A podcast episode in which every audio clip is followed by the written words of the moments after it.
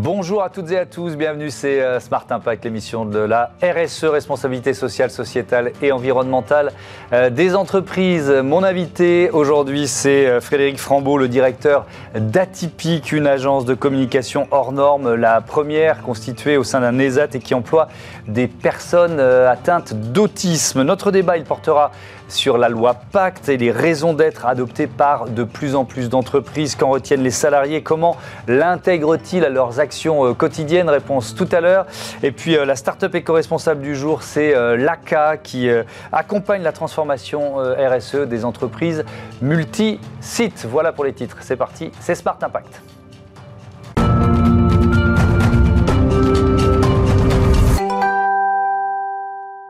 L'invité de ce Smart Impact, c'est euh, Frédéric Frambeau, le directeur d'Atypique, qui est avec nous euh, en visioconférence. Euh, bonjour, bienvenue.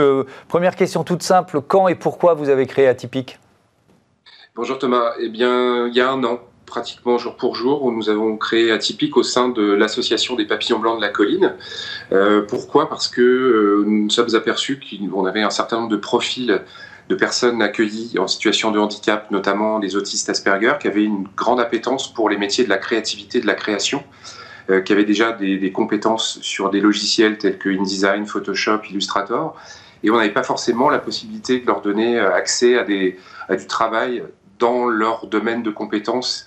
Et euh, nous avons donc décidé de créer au sein de l'ESAT la première agence de communication atypique pour leur permettre justement d'accéder à, ce travail comme n'importe quelle agence de communication du monde ordinaire, mais dans un monde protégé. Euh, vous étiez euh, publicitaire, reconverti dans le médico-social. C'est un peu vos deux mondes professionnels qui se réunissent? C'est exactement ça, c'est une espèce d'alignement des planètes assez, assez incroyable. Lors de mon premier stage, donc dans, ma reconversion professionnelle, après 30 ans d'agence de communication, j'ai rencontré donc l'association des papillons blancs de la colline et son directeur général, euh, Olivier Mira, et le directeur des ESAT, euh, Alban Roussel, le président, euh, Xavier Chazelle. Et on, tout de suite, on, a senti qu'il y avait quelque chose à, créer. D'une part parce que dans le monde du médico-social, la communication, c'est un peu le parent pauvre. voilà, c'était des, choses un, petit peu bricolées, etc. Donc on se dit qu'il fallait un peu professionnaliser ça. Mais surtout, le, gros objectif d'Atypique, c'est de permettre aux personnes accueillies justement de, pouvoir euh, être créatifs et se réaliser. Donc euh, cette conjonction des deux mondes, euh, voilà, c'était un peu la, rencontre à l'issue de cette, de cette formation. Donc entre mon expérience et mon expertise sur, le, sur la communication et le monde du médico-social qui a besoin de se moderniser, qui a besoin de se renouveler. Alors comment fonctionne euh, Atypique? Puisque voilà, on, parle d'adaptation aussi. Vous créez des binômes, je crois. Expliquez-nous un peu concrètement comment ça fonctionne. Alors c'est exactement ça. Concrètement, des neurotypiques, des neuroatypiques. Les neurotypiques sont des créatifs, directeurs de création, directeurs artistiques, web designers, issus du monde ordinaire, donc de grandes agences. On a des, partenariats avec DDB, Publicis, TVWA. Et euh, ces personnes qui sont un peu sensibles à la cause, je dirais, euh, nous aident à briefer les neuroatypiques, donc euh, nos jeunes travailleurs des AT ou, pas des AT d'ailleurs, mais qui sont en situation de handicap, pour la plupart des autistes Asperger. Et ça fonctionne en binôme, en ping-pong, c'est-à-dire qu'on prend un brief d'un annonceur, d'un client, on l'analyse ensemble, et les premières intentions créatives sont données par les neurotypiques euh, à nos neuroatypiques en leur donnant par exemple des typos, des couleurs, euh, ce qu'on appelle dans notre jargon un mood board, des intentions créatives.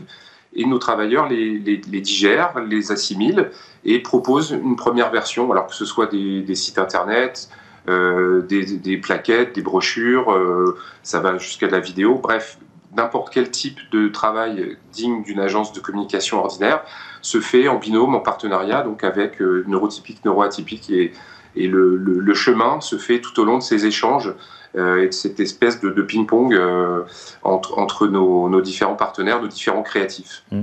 Une personne qui communique différemment peut travailler dans la communication. Ça, ça, pourrait être votre, votre leitmotiv. Il y a une créativité atypique, on peut dire ça comme ça. C'est aussi dans le nom de votre entreprise. C'est une richesse. C'est le message que vous voulez faire passer? C'est exactement ça. C'est-à-dire que c'est pas parce qu'on est en situation de handicap qu'on est moins créatif que les autres. Parfois même, euh, c'est tout à fait étonnant leur, capacité euh, et leur vision qu'ils ont des, choses et des problématiques.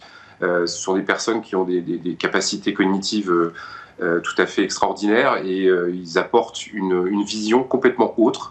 Et c'est cette juxtaposition des, visions qui est très intéressante pour nous, évidemment, et ce qui permet de, montrer la créativité, de, montrer de faire en sorte qu'ils puissent avoir accès à ce monde ordinaire dans un milieu extraordinaire, finalement.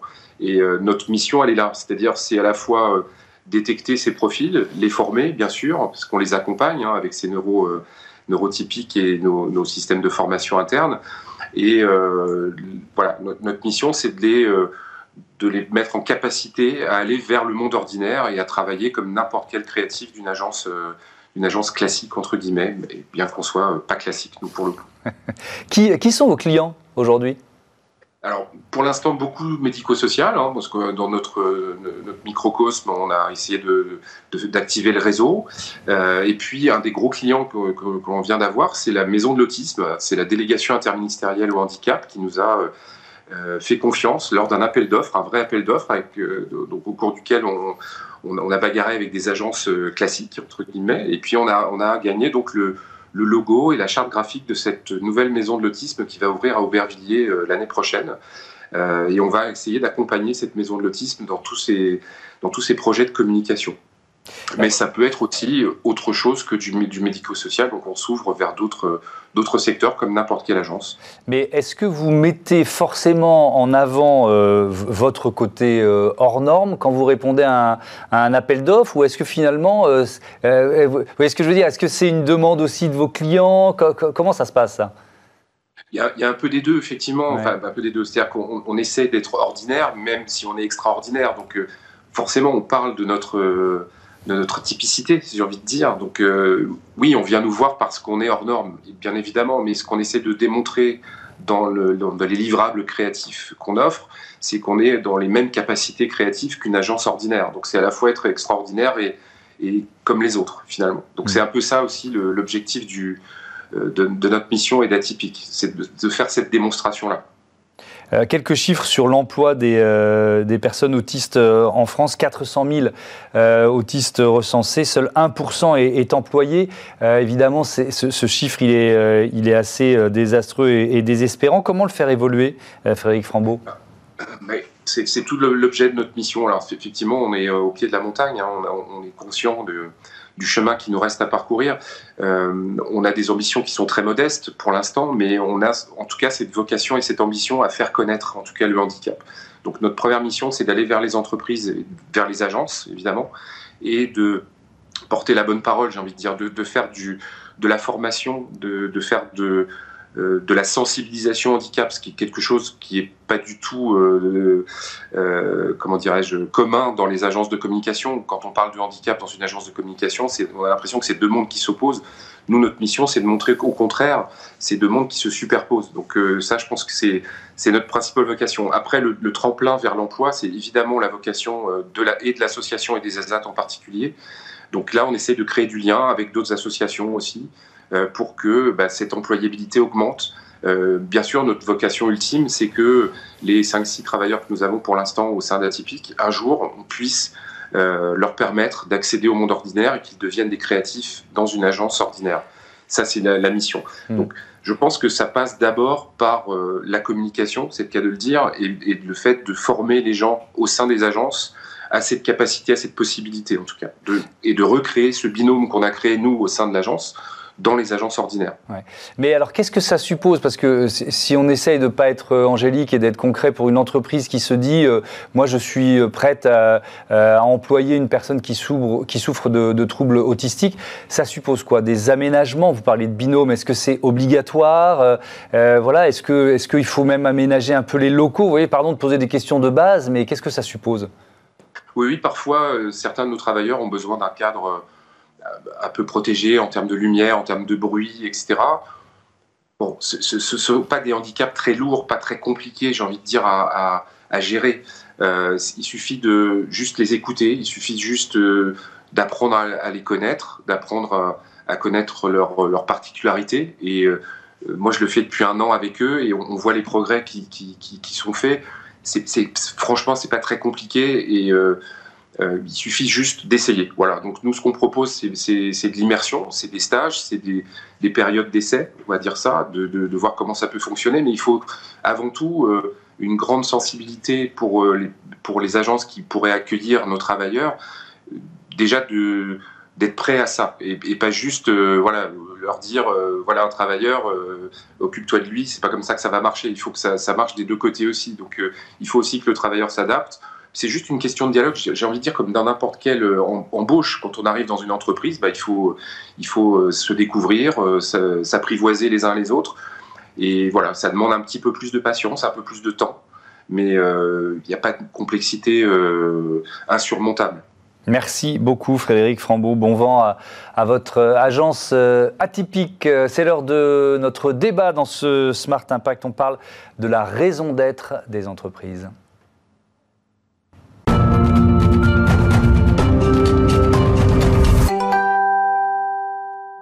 Le débat de ce Smart Impact, je vous présente tout de suite euh, mes invités. Béatrice Mandine, bonjour. Bonjour. Bienvenue, vous êtes directrice exécutive de la communication de la marque et de l'engagement chez euh, Orange. Julie Latte, bonjour. Bonjour Thomas. Directrice de BCG euh, Bright House. vous faites le bilan de la loi Pacte et c'est de ça dont on va parler ensemble trois ans après sa création. J'ai commencé, Béatrice Mandine, en rappelant la raison d'être d'Orange, puisque c'est l'objet de notre débat. Orange est l'acteur de confiance qui donne à chacune et à chacun les clés d'un monde numérique responsable.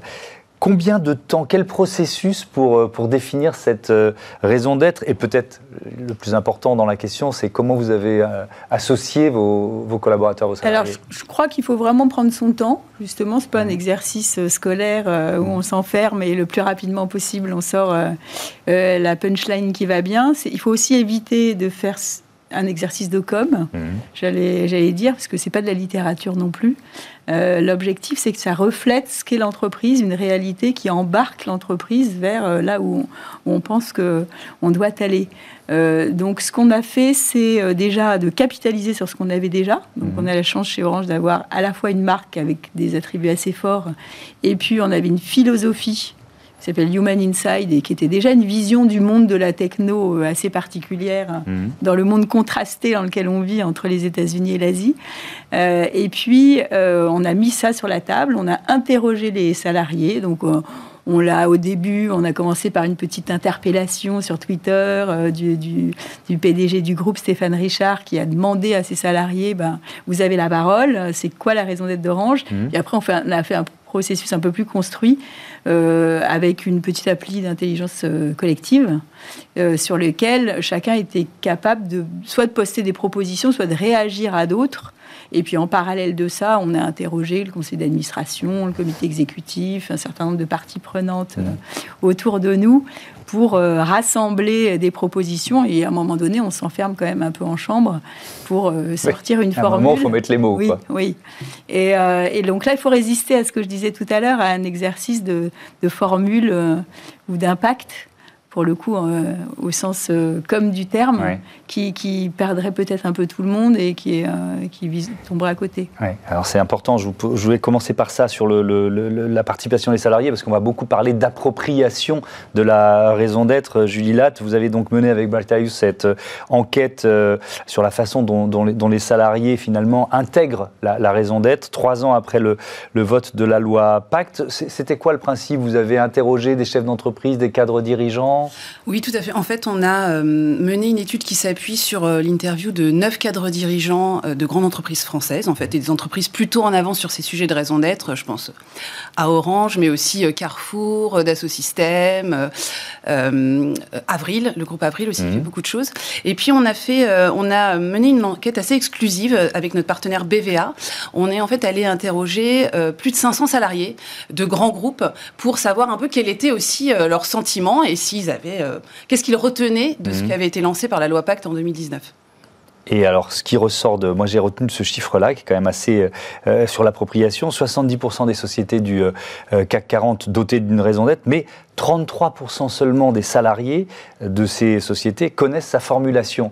Alors, c'est pas forcément simple de mémoriser une, raison d'être, hein, j'entends ça, mais comment vous avez, euh, vous, reçu ce, résultat, ce chiffre? Est-ce qu'il vous a surpris d'une certaine façon? Alors, il nous a assez surpris. Euh, après, bon, il faut savoir que déjà dans le format, les raisons la raison d'être, c'est un exercice qu'on découvre en France, voilà, donc lancé en 2019, mais donc il y a des raisons d'être très longues. C'est vrai, qui sont impossibles à mémoriser, Exactement. Il y a des phrases très courtes et on dit c'est du purpose washing. Donc, mmh.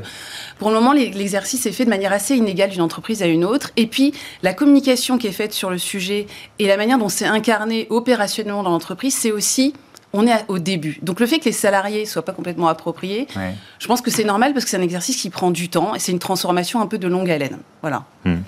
Euh, ce qui est intéressant, c'est l'accompagnement. Et là, j'en viens à ce que vous avez euh, mis en place, euh, Béatrice Mandine. Vous étiez déjà venu en parler dans cette émission, le, le comité Raison d'agir. De quoi il s'agit? En fait, il faut, imaginer ça comme un programme qui est assez, en fait assez long. Euh, ça ne se décrète pas la raison d'être. On l'a dit tout à l'heure, il y a une phase de co-construction. Donc ça, ça avait pris à peu près 6-8 mois euh, pour que les, salariés s'approprient le sentiment d'y participer. Ça, ça, contribue d'ailleurs euh, évidemment au fait qu'ils adhèrent ou pas à la, formule de la raison d'être. Et nous, notre thermomètre, à nous, notre baromètre social, il nous dit que 88% des salariés d'Orange déclarent connaître la raison d'être. Il y en a même 80% qui savent comment la vivent dans leur quotidien. Enfin, ça, mmh. leur, ça, leur, parle, comme on dirait euh, trivialement. Mmh. Donc euh, ça, c'est plutôt un bon exercice. Euh, une fois qu'on a fait ça, euh, justement, moi j'avais à cœur, en plus je suis dire comme, donc euh, j'aime autant vous dire que je fais bien attention à faire en sorte que ce soit pas perçu comme que de la com, même mhm. si l'expression est insupportable euh, pour les communicants que nous sommes. Et donc on, l'ancre dans la réalité c'est-à-dire que, un, c'est suivi, il y a des indicateurs qui ont été sélectionnés pour, dans chacun des pans de la raison d'être, démontrer qu'on progresse, parce que la raison d'être, c'est une projection ça se voit dans le long terme. En fait, ça définit le projet de l'entreprise et mmh. son utilité dans le temps. Donc, euh, il faut que ce soit projeté, il faut qu'on ait l'impression d'avancer sur ce chemin de la raison d'être. Et pour ça, il faut des indicateurs. Donc, ça, l'entreprise sait très bien en faire. Donc, il y a 14 indicateurs, On en a sélectionné 14, un, gros, un grand exercice, parce qu'on on est parti d'une centaine à peu près. Euh, et au-delà de ça. Donc ça, ça sert à s'étalonner finalement. Ça sert à crédibiliser, je pense. Honnêtement, les indicateurs, ça sert à crédibiliser la démarche. Après, il y a aussi des, des, programmes de sensibilisation des salariés où on leur dit, bah, métier par métier, euh, qu'est-ce que ça veut dire la raison d'être dans votre quotidien? On illustre en fait le propos. Et puis on a aussi, en termes de crédibilité, euh, ressenti le besoin de, construire un comité euh, raison d'agir, donc pour passer de la raison d'être à la raison d'agir, et euh, qui sont des, des, alliés critiques, comme on dit, donc des personnalités, des experts euh, reconnus dans, des domaines assez larges, et qui viennent réfléchir avec nous sur des thématiques. Donc c'est un comité consultatif mmh qu'on a déjà réuni trois fois, la dernière fois c'était la semaine dernière, depuis novembre 2021. Euh, et qui travaillent sur des thématiques. Soit ils s'auto-saisissent de sujets, soit on leur propose des sujets. Donc, euh, et l'objectif, c'est de faire des recommandations mhm. euh, à la gouvernance de l'entreprise. Donc, c'est ça. vous disiez tout à l'heure que fait, on apprend en marchant hein, pour ce sujet de la raison d'être. C'est que nous, on a décidé d'en faire un comité à part du conseil d'administration. Donc, on va, avec ces recommandations, aller vers le comité exécutif, aller vers le conseil d'administration en disant on, on pense qu'on devrait faire ça ou on devrait aller dans ce sens-là. Est-ce que je peux rebondir? Allez-y. Euh, ce qu'on voit dans notre étude aussi, c'est que, en fait, la plupart des entreprises qui ont adopté une raison d'être, elles ont, elles l'ont décliné en des engagements sociétaux, environnementaux, envers les clients, les salariés. Mais le défi, c'est ce que, ce que fait Orange, c'est vraiment de la faire entrer dans la gouvernance, dans le pilotage opérationnel de l'entreprise. Et ça, c'est vraiment la prochaine étape. Il y a des initiatives comme Orange, Comité d'agir, il y a mmh. Carrefour qui vient de créer une direction de l'engagement c'est la prochaine étape qui va faire que ça va ruisseler entre guillemets un peu plus partout et que ça, va faire, ça va rentrer dans le quotidien en fait de, des opérations. Mais, mais euh, le maître mot peut-être euh, de, de, votre étude, l'une des leçons, c'est la patience. C'est-à-dire qu'il faut du temps quoi, pour matérialiser euh, l'impact d'une raison d'être euh, dans, l'entreprise et auprès des salariés. Il y a beaucoup de dirigeants qui en ont, qui en ont parlé, qui nous mmh. disent, et je pense notamment au directeur général d'Avril, qui parle d'une transformation culturelle en profondeur. Et effectivement, on ne fait pas ça en claquant des doigts. Mmh. Donc on a une raison d'être. Une raison d'être, ça exprime généralement un, engagement qui, préexistant à l'entreprise. Hein. On ne crée pas quelque chose, hein, ça vient de l'ADN. Et c'est un chemin de long terme où on va faire une, transformation opérationnelle, de business model, une transformation culturelle, communiquer, des évolutions de gouvernance. Et, oui, c'est un sujet de temps long, effectivement. Est-ce que ça suppose aussi de la formation pour, euh, pour les salariés autour de finalement euh, des objectifs qui étaient sans doute, vous nous le dites, déjà là, mais qui sont matérialisés par la raison d'être? Oui, alors ça implique une formation pas uniquement des salariés, euh, des conseils d'administration, parce que c'est des sujets qui sont proches de l'ESG, mhm. des comités de direction, parce que le niveau de maturité n'est pas toujours égal, et bien sûr de l'opérationnel, parce qu'il y a un conflit parfois, enfin très souvent en fait, sur ces sujets d'objectifs de temps long avec des objectifs de court terme. Donc c'est comment moi dans mon quotidien opérationnel j'arrive à surmonter ces, parfois ces injonctions contradictoires mhm. euh, entre euh, faire du bénéfice et en même temps penser long terme et protéger la, planète. Euh, oh, oui, euh, c'est une boussole pour, euh, pour les salariés ça, ça, ça, peut être une boussole? Nous, c'est comme ça qu'on l'a défini. C'est-à-dire que c'est justement pour illustrer cette, cet horizon de temps qui est quand même beaucoup plus long. Donc, euh, c'est vrai qu'on est dans, dans, un monde euh, qui s'accélère et on est mmh. toujours avec des, des, objectifs assez court terme dans, le, dans la sphère économique. Donc, ça, ça nous sort, ça nous décale complètement. C'est très rassurant d'ailleurs pour les salariés, pour l'ensemble des parties prenantes, d'avoir une projection, une boussole sur le long terme. comme comme, vous le disiez tout à l'heure, effectivement, il faut réconcilier les deux, mais ça, c'est un peu ce qu'on fait tous les jours. Mm. Euh, moi, j'ai l'impression qu'il faut le définir, il faut expliquer ce que c'est qu'une raison d'être. Euh, je ne sais pas si c'est de la formation, mais en tout cas, c'est de la sensibilisation ou c'est de la pédagogie sur, euh, sur ce que c'est. C'est en fait essayer de définir le sens profond du projet de l'entreprise. C'est définir l'utilité, en fait, d'une entreprise dans la société. Mm. Et ça, ça n'a pas de raison de changer. Donc, euh, une fois qu'on l'a défini une fois, peut-être que dans, 300 ans, on reviendra euh, tous les trois pour en reparler.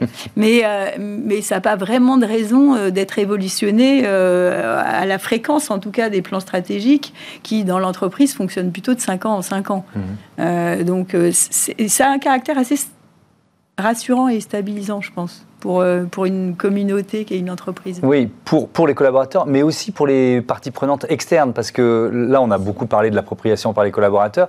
La, raison d'être, elle s'adresse aussi beaucoup euh, à l'extérieur. Tout à fait. Alors, c'est effectivement, c'est un peu un, comment dire, un élément de fédération en interne, mais mmh. c'est aussi un élément d'engagement envers les différentes parties prenantes de l'entreprise. Moi, je, je fais mon activité, mais je le fais en prenant un certain nombre d'engagements, dans le respect d'un certain nombre de, bah, les personnes avec qui je coopère dans mon quotidien. Donc les fournisseurs, les partenaires, les hein. collectivités. Tout ça est lié parce que si, si je, effectivement, pourquoi on peut parler de, on parle d'engagement des, salariés? Parce que c'est ça qui va refléter et qui va crédibiliser la démarche vis-à-vis des autres parties prenantes. Bien sûr. Merci beaucoup, merci à, toutes les deux. On passe à Smart IDs. Euh, L'ACA, l'ACA c'est une plateforme qui peut permettre justement de mieux diffuser et euh, partager ses engagements RSE au sein de l'entreprise.